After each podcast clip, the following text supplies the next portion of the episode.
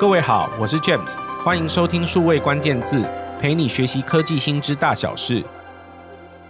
技术日新月异，颠覆商业，走进快时代。新模式、新概念、新名词接踵而来。在数位关键字这个单元里，数位时代 James 在线上陪你一起探索新模式，解析新概念，学会新名词，讨论科技将如何推动新商业，进化你的工作方法。在这一集数位关键字，我们邀请到台湾数位媒体应用暨行销协会 DMA 秘书长，也是数位时代的好朋友卢玉伟 Erica，来为我们分享近两年来数位广告量的最新变化。从 DMA 主办的数位基点奖观察台湾这几年的行销科技案例与发展，最后为我们解析近期台湾市场品牌们在行销科技投入的关键趋势。我们首先欢迎 Erica。大家好，很高兴今天来跟大家做一些分享。Erica，在疫情之后，呃，数位产业好像一开始看起来是受益的，因为呃，有很多人他被迫在家工作，或者是在家做任何事情、学习啊等等，所以很依赖的呃，比如说电商啊这些我们都很熟悉的数位工具。可是整体来说，你还有看到我们的整个十一住行娱乐，我刚刚提到的整个我们的环境里面发生了什么改变吗？呃，这个部分我觉得我们可以从两个部分来看。第一个是呃，DMA 每年都会做台湾数位广告量的一个调查报告。那在呃，今年的五月底，我们就发布了去年的整体的一个统计哦。那如果从统计的数字上来看的话，呃，全年度的数位广告呢，呃，是微幅的成长，大概有百分之五点三。那它的总量大概到了四百八十二点五六亿这样子的一个规模。那数字看起来很大，但是如果从成长率来看的话，它的确是一个蛮大的一个衰退。这是我们从呃开始做这个调查十几年来第一次的成长率跌破双位数。以前最高可能曾经到过三三十几趴，然后像在去年做的时候，大概都还有十七左右的一个成长，所以今年呢只有五点三的一个成长率，所以其实可以看到它有一些的萎缩。那如果再进一步来看它的数字的表现，你可以看到这个主要的成长带动的力道还是来自国际型的大的平台。那如果以本地媒体来说的话，其实受伤其实是算有一点严重啦。所以我想这个是一个从整体上面呃广告量来看。但，的确是有一个比较大的一个影响。那如果我们从产业来看的话，的确就像刚刚讲的，这个所谓的零接触的时代到来，或者是这个大家都转到线上生活，的确看到很多的。呃，电商或者是 App 这一类的，他们的在广告的投放的确是比例是高的。那如果我们扣掉这个电商跟这个所谓的软体 APP 游戏这个两个类别来看的话，其他产业在广告上面的投资量呢，其实也是比去年的做呃有一点下滑的这样子的一个情况。所以可以看到的是，呃，疫情对呃台湾来讲，去年还是带来比较大的一个一个。震荡了，虽然说台湾在下半年算是疫情控制还不错，看起来有一波的这个回春，但我想主要是因为台湾也还蛮多的广告的投放，可能是这种国际型的品牌。那去年全球的疫情比较严重，所以呃，在这个去年度的投放上面来看呢，的确是还是受到了一些影响。那我刚刚说有两个数字可以来看这个事情嘛，一个当然是呃数位广告量，那另外一个就是。我们也针对我们的会员，在今年六月的时候做了一个疫情的一个调查，因为那时候大家知道台湾呃开始爆发疫情，整个大家社会其实也还蛮恐慌，然后对于未来的这个不确定性哦，那从我们的调查结果呃看起来的确是呃。影有一天影响，但是对于数位产业的来看，影响的并没有到像一些产业这个跌幅这么大。但是大家对于整体的一个展望来看呢，大家觉得整体今年可能还是会有大概可能接近呃十到二十趴的一个衰退的一个情况。所以这是先给大家一个数字，让大家对于整个台湾数位行销市场有一个比较概括性的了解。你刚刚提到的是，呃，每一年都有做这个数位广告量的统计，然后十几年来，其实每一年这个数位广告量的成长大概都是双位数的百分比在成长哦。那呃，二零二零年的这个数字在五月的时候统计完毕，刚公布的这个数字里面，首次跌首次跌破这个呃这个这个双位数的成长，只有五五点多的这个 percent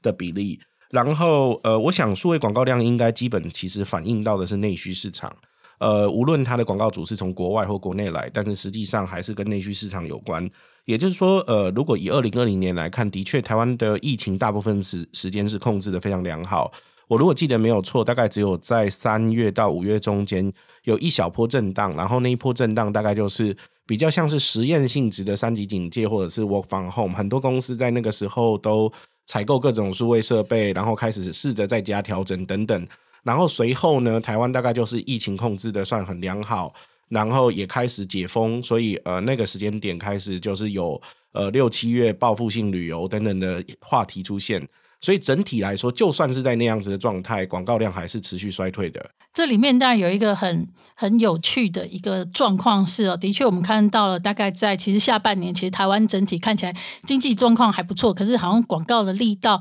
没有这么蓬勃。其实有一个还蛮有趣的一个点是在于说，因为整个的需求还蛮蓬勃的，所以反而让一些的广告主就。我干脆不要投广告，因为有点供不应求。比如说这个国内的饭店业，那其实大家知道，其实饭店业去年就是上半年的时候影响很大。那在下半年的时候，突然就是有一副报复性的旅游潮，所以其实很多地方的这个饭店其实是有点供不应求。所以呢，对他们来讲，其实因为已经供不应求，所以没有打广告的需求。再来是对于饭店来讲，他们可能诶市场状况还不错，可是大家也不。不确定疫情的状况是这样，其实，在投资上面也都还是会呈现一个比较保守的一个状况。我想，不只是饭店这个产业，其实汽车产业也有这样子的一个状况，就是其实市场的这个需求热度是是增加的，但是也因为市场热度增加，好像在广告的需求上就没有这么高。所以，广告产业其实有一点还完完蛮微妙的是，它好像有一点点就是一种平衡，就是说，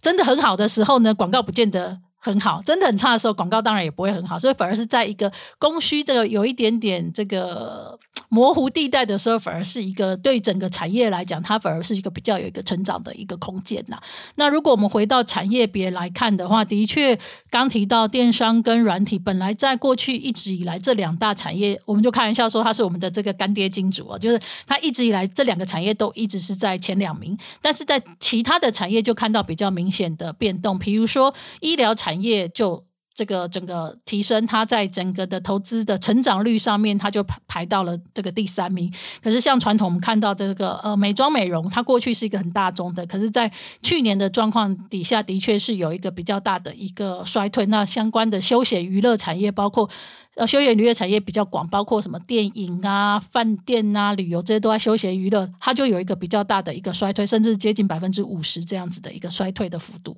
你刚刚提到的是看到二零二零年的状况，来到了二零二一年哦，呃，台湾其实持续控制疫情一段很好的时间，在今年的四月底以前，我相信所有的人都不会想到，呃，台湾在五月以后会爆发一波新的呃本土疫情，然后甚至必须要让很多人呃大概都关了，普遍可能是两个月到三个月的时间，然后呃很多的小朋友也听说放了一个最长的暑假哦。那在四月之前呢，虽然疫情控制的很好，那也如同你刚刚所讲的，就是在不同的行业里面，因为供需有点不一样的关系，所以投放广告的时候，或者是呃在做行销的力度，可能也分别会不同。那你刚有分享了一个在六月的时候，针对会员所做的调查，显示可能会有衰退。那个衰退的观察，又是针对不同的产业别或题目，有什么不一样的变化吗？呃，其实我们在六月针对的这一个调查看起来，其实呃整体来看，大家觉得客户呢，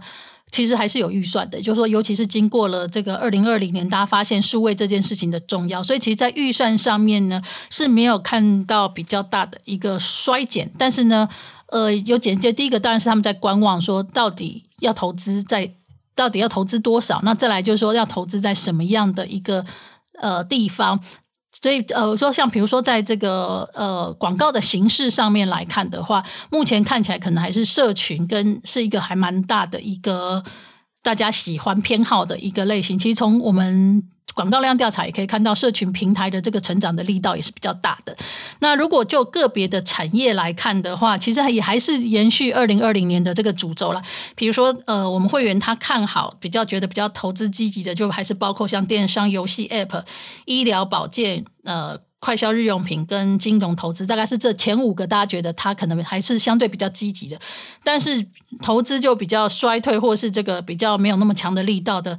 呃，就刚刚讲的休闲娱乐、餐饮服务、时尚流行跟美妆美容，大概还有呃，再来就零售，大概还是受影响。那我想这个也还蛮符合我们大家平常平常感受到的一个经济的一个状况了。的确，如同呃刚刚 Erica 分享的，在疫情底下，呃受伤惨重的，可能就是旅游啊，或者是休闲类、餐饮啊，或者是很多像美妆美容或甚至时尚。因为呃，你可能甚至听到很多人都告诉你说，在家工作，所以我不需要买那么多衣服。然后去年甚至有一个很有趣的统计，是在美国，他们发现卖上衣的数量首次超过卖裤子的数量。因为呃，事实上你在家工作的时候，你呃多半使用那个呃数位的影音，你只需要上半身，你不用下半身，所以你可能只要穿普通的裤子就可以。所以，呃，整体的销售量有了很剧烈的变化。对，其实像美妆美容也是嘛，因为大家到现在都要戴口罩，对女生来说，你如果化妆口红上去戴口罩非常麻烦，所以它很多这个钱也省下来。嗯，这个可以省不少钱，然后甚至可能还对原本的皮肤比较好。那我想，呃，其实刚刚我提到说，很多不同的产业里面，他们都在做数位转型。我们也看到了，呃，其实很多行销好朋友们。陆续有很多不同的这种平台工具或技术出来，他们其实在很长的一段时间都在协助这些品牌或商业做这些转型。那我也知道说，在 DMA 其实也做了很多年的这个呃转型的这边的努力，甚至还为了设这个设计了一个很特别的奖，叫数位基点奖。然后现在也在招奖当中，有机会邀请 Erica 为我们介绍一下这个数位基点奖啊。对，其实呃，就像我刚刚前面提到的，就是说从客户的这个呃端来看的话，大家其实经历了这个，其实也都发现说，呃，数位的这种解决方案的必要性，不管是它内部的管理，或者是所谓的跟客户的沟通的这一个部分，呃，其实呃重视程度越来越高。也就刚刚讲的，也提到说，他们其实现在在考虑的是，我预算到底要怎么放。那放在哪里？那可以看到的是说，过去可能呃比较早一点的，大家在看数位行销的时候，还是有一点比较偏向嗯形象品牌。这样子的一个取向，但是这几年你可以看到越来越明显的是，除了在创意之外，怎么样透过数位的技术去加强你跟客户的连接，然后甚至去做更多的一个销售整合的一个部分。所以这也是呃，我们这几年也一直呃在跟大家在谈到说，其实过去大家觉得行销工作好像就是做所谓的广告，就是我们。传统媒体看到的这个，诶，一个影片，或者是好像一个什么户外的一个一个图片这样东西，但事实上，我们就我们来看，其实呃，这个定义会越来越广啦。就是说，数位行销其实在谈的是你到底怎么跟你的客户之间去呃建立联系，然后可以产生更多的一个互动关系。那当然，互动关系的最终极，但是希望你要能够买他们买这个品牌的一些东西嘛。但我想，更重要是怎么样去做这样子的一个连接的这个部分。那这也是我们协会。这几年，呃，包括我们的会员公司，大家也一直希望在跟市场沟通的这一个部分，大家就不要觉得数位形象就是做个广告，或者是或者是就觉得说啊，我只要在几个这个平台或社群平台，好像发发文，做个粉丝团，好像就可以完成行销工作，其实是不太一样的一个意义。所以这也是为什么在五年前我们就开始做了数位起点奖，叫做 Digital Singularity Award。那这个起点的概念其实是从。呃，这个物理天文学来的啦，就是说他们在谈的是这个天文宇宙有一个类似黑洞这种奇异点爆炸之后带来很多的这样子的一个改变。那我们也也希望可以透过这个奖项让。大家可以看到更广泛的一个数位行销的一个面向，所以在这个奖项，我们希望鼓励的不只是所谓的数位的创意，其实也很多的是怎么样把创意跟技术整合。那这个技术就包括可能当然是有一些呈现的技术，那还有包括是特别是在数据的这个部分，也是我们还蛮看重的一个。部分，所以呃，可以看到我们在这个奖项里面，其实我们分成了九个大的类别，然后总共有呃，今年总共有三十八个细部的一个项目，那其实就涵盖了从所谓的创意、所谓的行动数据，然后包括社群，还有所谓甚至在商业模式的创新的这个部分呢，我们都有纳入在里面。呃，刚刚 Erica 提到的，其实是我们传统来说很容易去想象哦，就是呃，讲到广告，好像就是电视广告，所以然后呃，那个好像就是品牌建立一个高大上的过程，那或者是户外广告也要花很多钱，或者是你可以想到任何在运动的赛赛事里面，无论是影音的广告，或者是在场边就是贴一个这个广告的 banner，可能都要花不少钱。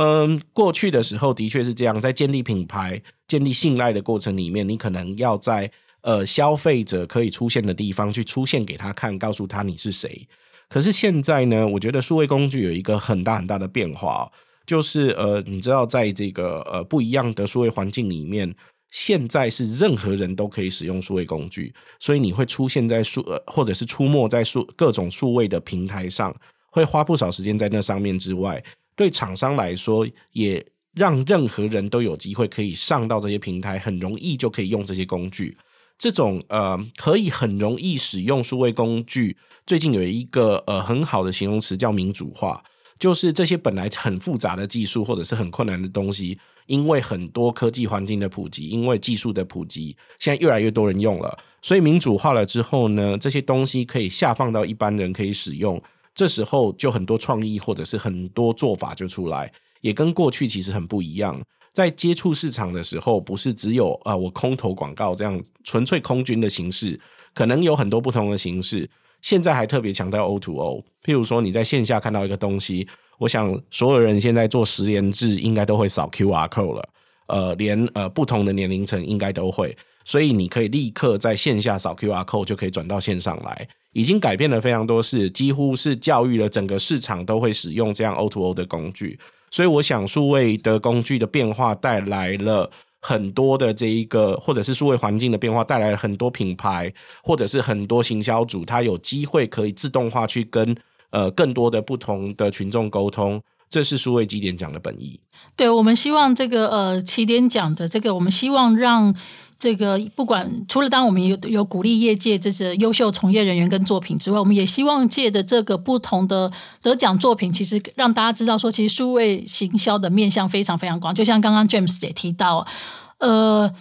过去我们在谈这个媒体的接触点，其实你大概想象的出来。大概就是可能哪几个接触点，但是随着这个越来越多的媒介管道，它的接触点可能会越来越多的一个情况之下，你到底怎么样去建立你跟客户连接，让他让你自己被看到？大家也常常在讲说破碎化的一个媒体环境的这样子的一个状况之下，不只是。这个品牌或广告主，他可以选择媒体，那消费者也可以选择媒体，在这个彼此互相寻找的过程里面，怎么样去做到一些 match？我觉得这件事情是呃还蛮重要的事情，甚至是说我们过去在讲大众媒体，你在投放广告的时候，你想象是一个大众，可能你有时段概念，比如说可能五点到六点，也许是这个亲子时段，你可能会觉得在这里面会碰到比较多的一个亲子的。群众，或者是晚上可能八点九点这种黄金档，可能会碰到是妈妈的群众。但是你在数位的环境，你就可以发现说，他其实可能可以更细分。有一些人，他可能不见得是年龄，或他可能兴趣可以更细致广泛去做一个拆解。所以我们就希望透过这样子的一个呃不同的作品，让大家看到其实有很多的玩法。那我们自己在这里面，你就会看到还蛮有趣的一些。呃，状况啦，比如说我们在做评审的过程，你就会发现说，创意出身的评审跟这种数据出身的评审，可能在很多看作品的角度是不太一样的。有一些创意的评审就会觉得说，这个创意好像没有特别优秀，可是从数据的观点说，诶，你能掌握到这些数据，其实非常不容易的。或者是有一些这个创意人会觉得说，啊，这创意太棒了，数据就会说根本没有人在意这个创意。所以你就在这个这个过程里面，我们自己看到是说，的确怎么样。把数据跟创意去呃做一个更好的整合，让创意真的可以符合消费者的需求，然后数据也不要就是冷冰冰的，就是一种好像很无聊的一个宣示。所以这个是我们一直起点奖很希望去鼓励跟被看到的一个部分。所以我们在呃过去很多的一个作品其实都还蛮有趣的，像去年这个得了非常多的金奖的这个作品，金色三麦他们做的这个小半桌。的一个生意，因为他们推出了这个这个啤酒嘛，那他们就结合全台湾一百家盐酥鸡摊，然后呢，他们有在创意端，他们去设计的这个配合小半桌有这种套餐，各种不同的套套餐之外，他们还很巧妙的运用的是，他们有结合地理资讯，就是这些的盐酥鸡摊的附近。呃，如果没记错，可能应该是可能就一百公尺之内，或者是很短的距离之内，一定有便利商店，而且一定买得到他们的啤酒。所以他们是有做过，然后在这个里面，他可以去做很多的一个投放跟规划。那这个你就可以看到，说他创意很厉害，因为你能够去能够整合这一百家的盐酥鸡摊，然后去拍摄影片，去做整个形象设计，就已经很不容易。然后另外，他透过这些的数位的一些整合，然后去呃让这个案子非常的精彩。而且这一个金色山脉，它另外还有个延伸的，还有一个得奖的行销作品，也非常的有趣哦。就是他们本来只是有一个。消费者他在这个，因为他们推出了一个新的口味，那那个消费者就用那个 message 跟他们说，我买不到那个口味。那小编就回复嘛，就说你可以去哪里买。结果呢，那个他就去那就发现又没货，然后又跟小编说没货。结果呢，就发现那个客户跟小编就在互相的，就是一直在小编就一直在帮那个这个使用这个他们的客户在找说哪里可以买到那个的啤酒。对，然后就就就形成了一直在寻找，而且中间有个插曲是好不容易找到有一间，结果发现那个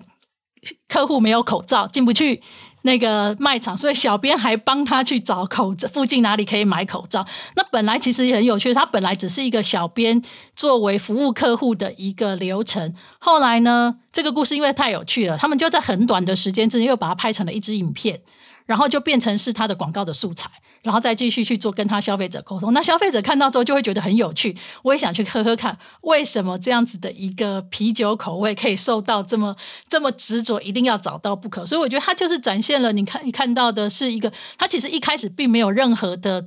要做广告的企图，他纯粹是从一个客户服务的一个观点，然后跟客户互动的观点，结果形成了一个很精彩的一个广告案。所以我想到这都是一个我们在数位行销的环境里面，你可以看到蛮不一样的一个面向。现在要做行销好辛苦。你刚刚提到评审的不同面向，讲到创意跟数据，其实这两个好像是一个左脑一个右脑的东西，都是完全不一样的。呃，很好的创意没有数据，很好的数据没有创意。过去它可能是分开在两个不一样的领域，甚至可能隔很远。念统计系的跟念文学的可能不会在一起。可是现在要做这件事情，看起来是有机会要连在一起，而且你还要能够把它实用做出行动来。这其实是很不容易的事。你刚提到金色山脉这例子，的确，我们想到要消费啤酒这样子的东西，很有可能，比如说很适合配台湾口味的咸酥鸡。这我想，这是所有在台湾的人大概都会觉得这是一个生活的小确幸，是好的享受吧。可是，如果你没有同时有咸酥鸡摊的所有资料，再加上你有这个呃便利商店所有资料，你没有办法很即刻的查出哪些便利商店跟咸酥鸡摊它距离大概多远。我想大概，如果大家日常都有这个例子，就是你在摊贩上买东西，比如说买咸酥鸡，无论是素咸酥鸡，或者是荤的咸酥鸡，或者是卤味，好了，你买的过程，然后那个呃那个那个那个老板还要帮你，比如说还要帮你炸，或者是还要帮你处理，那也很多人在排队，所以你点完了之后，帅哥点完了东西之后呢，他要帮你做，有一段时间，其实你就是在那边空等，有时候就去买饮料。对，那空等的时候去买手摇茶，或者是去买个啤酒，这理所当然，听起来是很美好的事，就是非常有消费者的洞察，就是你知道消费者在买盐酥鸡这件事情，他会需要什么样的一个辅助。对，所以把这些东西给串联起来，好像一点都不意外，就是要能够呃做到这些事情。可是我刚刚说了一个字叫串联，就是要把这每一个 dot。不一样的东西全部都连在一起，其实这很考验那个远端操作行销的功力。各位要想想，一个小编或一个小的团队，他要能够控制一百个不一样的摊贩。去做这个 campaign，嗯，倒也没有到要控制一百个摊贩啦，就是说他们那个一百个摊贩是他在那已经事先就选好了，然后呢，他们在那边有做出特别的这个配啤酒的菜单。那那个小编是另外的这个，也是他们这个品牌，但是是另外的一个 campaign 是呃新产品上市后后续去做的。那只是我说从他们这个品牌，你可以看到的是，他非常的积极去找出消费者的洞察跟这个创意之间的一个整合。我们常常在讲所谓的数据，不是说。你捞了一堆数据数据出来就有用，而是说这些数据怎么样帮助你跟更理解你的消费者之外，也可以透过这些数据，也许是帮助消费者更容易达成他们想要完成的一个目标。你刚提到的这个金色山脉这例子，看起来就是数位起点讲一个很好的范例。从呃一个厂商他在做这个行销的过程期间，找到一个好的案例，或者是找到一个好的做法，然后甚至呢是有好的团队去做操作。才有可能达到这些目标。还有其他例子可以跟我们分享，让大家可以学习吗？对，那另外也有一个，呃，去年也是得蛮多奖的一个是，呃，它比较是偏社群，就是礁溪老爷的一个例子。那因为你知道，下半年大家开始有旅游，他们那时候也发现说，其实台湾的旅游市场其实蛮大的决策者是女性，然后可是呢，女性常常又因为觉得放不下工作、放不下家庭之类的，所以呢，呃，在这个过程里面呢。就是很难以下决定，所以呢，这个娇西老爷呢，他们跟他们的这个广告公司阿美，他们就做了一个例的社群的例子，就是他们找到所谓的 IP 的概念，他们找来妈祖。就那个林默娘妈祖，嗯、他们当就叫做天天后休假中，借由这个妈祖的一个形象，然后在这个 IG 上面做了非常多的一个设计，也配合饭店在这个产品的设计上面呢，也搭配了一些行程，然后呢，在这个做了一个比较还蛮有趣的一个社群的一个行销，所以你就可以看到他们有做的这个用妈祖的形象做的这种类似公仔，他们就拍了很多 IG 的这种照片，就是什么可能天后在耍废。啊，天后开跑车出去玩啊，天后什么呃，享受自己一个人的生活，就是他就很很有趣的引起了很多社群的一个话题。那当然也让这个专案也有一个还蛮不错的一个表现。所以我想他也是在社群上面去找到了一个对于女性的一个洞察，然后加上一个有趣的 IP 去做的一个整合。这例子也很有趣，也很切合台湾的文化。妈祖应该是台湾所有文化，无论你的信仰是什么。大概也不会不知道的这个信仰。然后，如果用台语念的话，我们常会说“祖妈”是代表是女性，然后是有决策权，而且是家里的主要决策权的对象。所以，呃，邀请妈祖本人或很多尊妈祖本人到呃度假的环境去选择各种不一样的度假的方案。我想这的确也是一个很好的选择，很容易扩散让人家互动的点。对，而且因为你知道，通常我们都觉得神明应该是三百六十五天都在天上保佑我们，没有办法休息，所以他也用一个很有趣的是，天后也要休假，所以你也要休假。呃，这个完全可以理解啊。其实，呃，我们一般来说，我们好像在过年的时候也有那个一段时间，财神爷是要回去述职嘛，不在。那那一段时间号称是财神爷的度假时间，所以从送神就是他离开，一直到他回来，我们都还有一些传统的仪式，有一些家族都还有很好的传统仪式，持续在做这些相关的仪式。所以，呃，这对于一般台湾人来理解这些文化来说，好像不是很困难，是可以理解。他们都得休假。那我觉得最辛苦的是，身为现代的家庭的女性，其实如果尤其家里有小孩或有老人的话。的确，他好像没有什么休假时间，或者是说觉得在休假很想，但是你要他决策或者什么，所以他们那个其实是就鼓励女生也要好好爱自己。那我觉得他们就是我们一直在强调，就是说所有的广告行销，它一定来自对于这个消费者的的洞察。那过去我们看到的洞察，可能是这个呃行销人员可能在路上做问卷调查，或有些天赋。这个天赋异禀的行销人，他可能就是很容易发觉这个某一些的这个优微的需求。那现在的好处当然是说，有一些的数据跟你透过消费者使用的一些足迹，你可以发现说，哦，原来他可能想象的这个是不一样的。比如说，我最近也看到一个案例哦，那当然这个这个是也是一家这个算是香港脚药的一个公司。它还很有趣的是呢，它当然做了一些的广告，本身是还有趣，可是它。在投放的时候，他会特别去选下雨天的时候去做投放，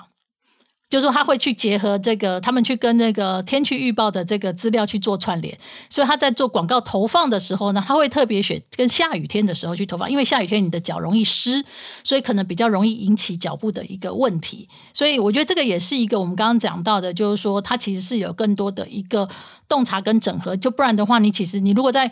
这个没有下雨，你可能投这个广告，看起来好像有一些声量，可是它不见得能够这么的有效。但是如果在下雨天，它可能有的一个反馈就会更高。这个是我们以前传统在做生意的时候可能知道的例子。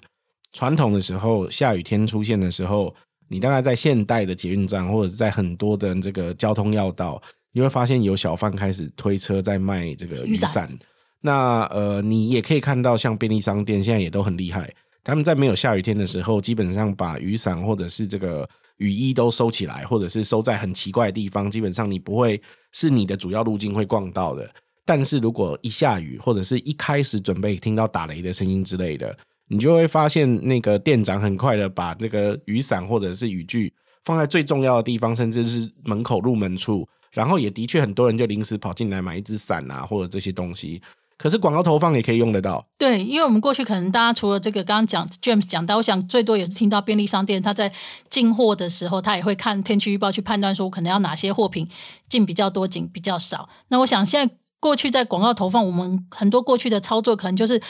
呃，年龄啊，居住地点啊，兴趣啊，但是他可能现在透过的一些数据的整合，他可能有更多的变相可以去做一些规划。就刚刚讲的下雨天，或者是比如说气气温很高的时候，你可能要这个防晒，你可能可以多投一点之类的。我想，所以这个提供了非常多的一个想象跟操作。那当然不可否认，行销人员也越来越辛苦。十年前或二十年前的时候，如果你看杂志或者是报章，常常会提到一件事情。今天如果今天的这个早上的股市收盘的时候是涨停，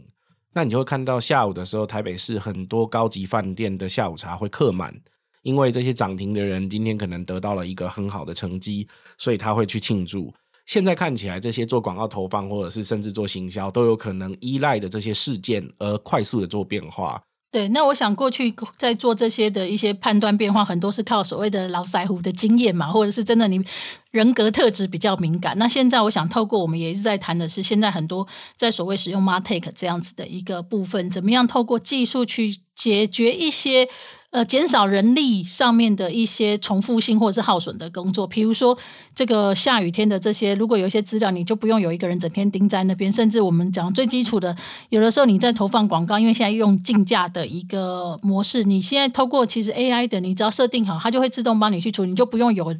过去我们在讲的这种广告投手，你可能就要常常搞不好轮班着盯盘，因为价格可能有变化，会影响你的操作的一个绩效。所以这也是我们这几年，就是说从起点奖开始鼓励这个技术跟创意的整合，然后接下来我们也很希望是说，怎么样让这个 MarTech 的应用呢，可以更。让技术端跟所谓的应用端可以更做更好的一个结合，因为我们的确看到现在也越来越多的这个技术公司想要提供一些 solution，那也看到这个品牌企业端也希望找到一些 solution 可以去整合自己的一个需求啦。所以我们也希望呃透过我们协会在办的一些不管是奖项或者是活动，也可以去帮助这些呃解决方案的这些公司跟这个实际想要的个公司可以去做更多的一个连接，因为。对很多品牌企业来说，这一块的确是相对来讲还是一个比较新，尤其大家也知道，这个技术一直在走，常常在变。你要什么样的技术最好的？其实对于呃企业来说，它也很需要很多的一个资讯。你自己在看这几年的起点奖的这一个呃得奖的作品，有看到从过去到接下来，呃，这个在技术推动这些应用的过程里面，会有什么趋势或变化吗？其实早呃，我们这样刚开始在看的时候，其实可以看到，我们第一届办的时候的呃，来报名的这个创意端的一个一定是比较多。然后呢，再来就是你可以看到社群类的，还也是一个非常的大众。但是我想这个过看起来还是比较偏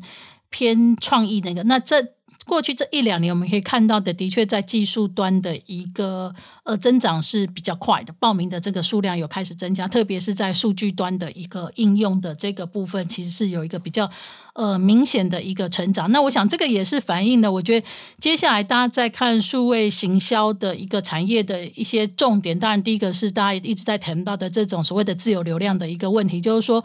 过去很多品牌在做行销的时候，可能都是靠着这些平台或者是所谓第三方数据去做，不管的广告投放，或者是说这个策略的制定。但是因为你拿得到第三方数据，你的你的竞争对手也拿得到了，就看谁钱花得多，或者是谁这个投入比较多。但是现在你可以看到的是，呃，越来越多厂商，大家开始在去想的是怎么样借由第一方的数据，加上第三方，甚至还有所谓的第二方数据去做一个更好的一个整合，然后让自己更能做。够掌握自己消费者的一个需求，因为毕竟很多品牌厂商本来手上就有握到很多的这个呃客户的一个资料，那怎么样去做一些活用？我想这个是呃从去年我们已经这看到，然后今年当然持续，明年我想应该这个趋势不会有太大的一个变化。那当然这个也都带到另外一个我们也还蛮关注的一个议题是，也随着这个 MarTech 的越来越兴盛，自有流量越来越成熟，我们可以看到，也许有一些新的媒体，就是说。过去你以为它是广告主的这种，它可能自己就会变成一个新的一个，也许是一个广生态圈。比如说，我们最近看到几家这种大型零售的业者，不管是什么全联啊、全家啦，或者是甚至是有一些汽车厂商，他们自己开始都会形成自己，包括有产品、服务，加上金流，加上会员的一个整合之后，它未来它可能也会变成一个新的一个媒体。比如说，我今天假设我是一个。呃，食品的品牌，我要做广告。我除了传统的媒体之外，我搞不好会想要去投的是这些这些零售品牌，他自己的会员的一个生态圈，因为他们自己可能有 App，他自己可能有网站，他可能自己有会员电子报，那他可能就会形成长出一些新的生意这样子的一个模式。我觉得这个倒也是一个还蛮值得关注的一个部分啦，就是说大家对于媒体的想象可能也不太一样了。这里要提醒朋友们哈，刚刚 Erica 分享的这个 MarTech 的这两点变化，尤其讲到媒体哦，这个媒体其实比较像是呃，有些人可能会用媒介这个称呼啊。那呃，现在乍看是新的模式，其实它一点都不新，它其实以前就存在。我举个例子，以前的很多车厂其实也会做杂志，以前的很多航空公司也会做杂志。你在什么时候会看高铁、航空公司或车厂的杂志？去车厂修车的时候，你会看他的杂志；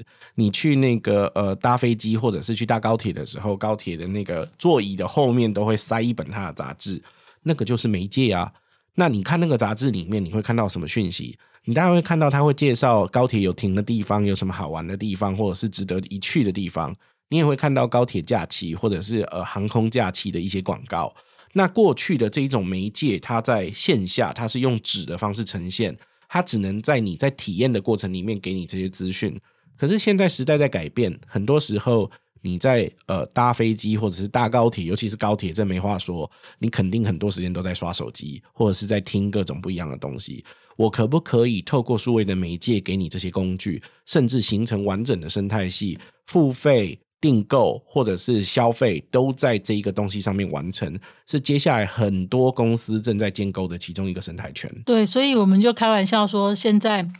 传所谓的传统媒体真的很辛苦，因为未来媒体无所不在，而且可能什么东西都有可能会变成是媒体，只要你接触到。像我想娟美常在提到以前大家在讲的这个智慧冰箱。这个智慧冰箱装个萤幕，如果上网，它可能也会是未来的一个新的媒体的这样的一个形态。比如说那个 Alexa 这样子的音箱，它可能也是未来的声音媒媒体的一个形态。所以，我想对于不管是行销的人或者是媒体来讲，我想的确接下来的挑战都还蛮多的，就是怎么样去更清楚消费者的活动路径，它会在哪里出现，然后在那边你怎么用创意去创造一些相遇的方式。所以，对于品牌或行销的朋友来说，或者是做内容的朋友来说，看似好像比较辛苦，就是你要学创意，也要学数据。但是，呃，我觉得这一个环境，你可以也可以反过来想，就是你现在可以挥洒的舞台其实更多，看你怎么做。其实我倒大家很担心，说是不是要懂数据，要懂创意？但我其实也还是蛮相信，这产业其实还是有一些分工啦。就是说，你硬要做数据人去做创意，他很痛苦；你要创意创意的人去做数据，他很痛苦。所以我觉得未来的形态是这两方怎么样去做一个比较是所谓的协同合作的一个方式。它可能就像是你以前拍广告，你一定是有写写文案的人跟拍片的人嘛。那你把想象就是未来也会是有做内容的人跟有做这个技术的，你要去做一个整合的。的一个案子，所以呃，我想对于我们协会来说，也一直在希望的是说，我们怎么样去更促进。创意端跟所谓的也许技术端的彼此的理解，然后呢，还有市场的一个需求，然后让更多的应用可以比较快的落地。所以，我们除了在起点讲之外，我们其实也有在规划，可能要做一个 MarTech 的一个新创的一个比赛。我们希望让可能台湾更多 MarTech 的解决方案可以被看到，然后也让正在寻求很多新的这种数位行销方案的客户企业，他也可以找到一个比较适合他的一些 solution 啊。那这个是我们呃正在筹备当中，近期应该很快就会公开哦。所以有一个全新的 MarTech 的相关的比赛，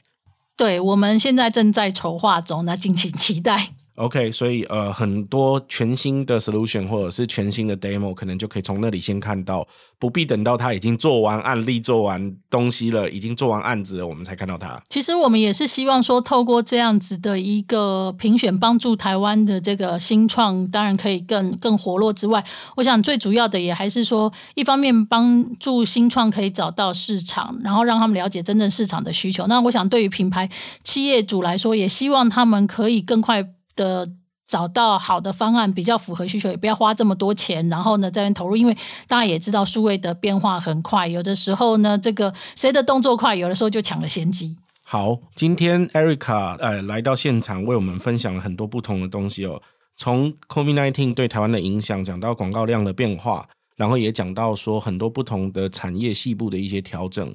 到现在他们在数位基点讲面上面看到很多不一样的案例。这些不一样的案例里面，同时要结合创意跟数据，两方才能够可以有很好的展现。这也符合现在台湾数位环境的变化，而且现在越来越强调技术怎么去做应用。但是不要忘记了，呃，创意或者是文案还是它的根本。对，所以呢，如果这个希望听众朋友，如果你的公司有还不错的精彩的作品呢，也会欢迎赶快来报名数位起奖。那我想透过这样子的一个互相交流啦，真的是可以帮助台湾产业可以更快进步。如果你是品牌或行销人员，如果你有很多的案例，也许你可以赶快去看看数位基点奖的网站。那另外，我们也很期待接下来 DMA 推出来的这一个新服务方案的这个比赛，我们可能可以看到很多新的可能性。有一些人也许就可以从中间找到新的创意或商机。我们今天很谢谢 Erica 来帮我们的分享，也谢谢各位线上朋友的收听。希望你喜欢这一集的节目，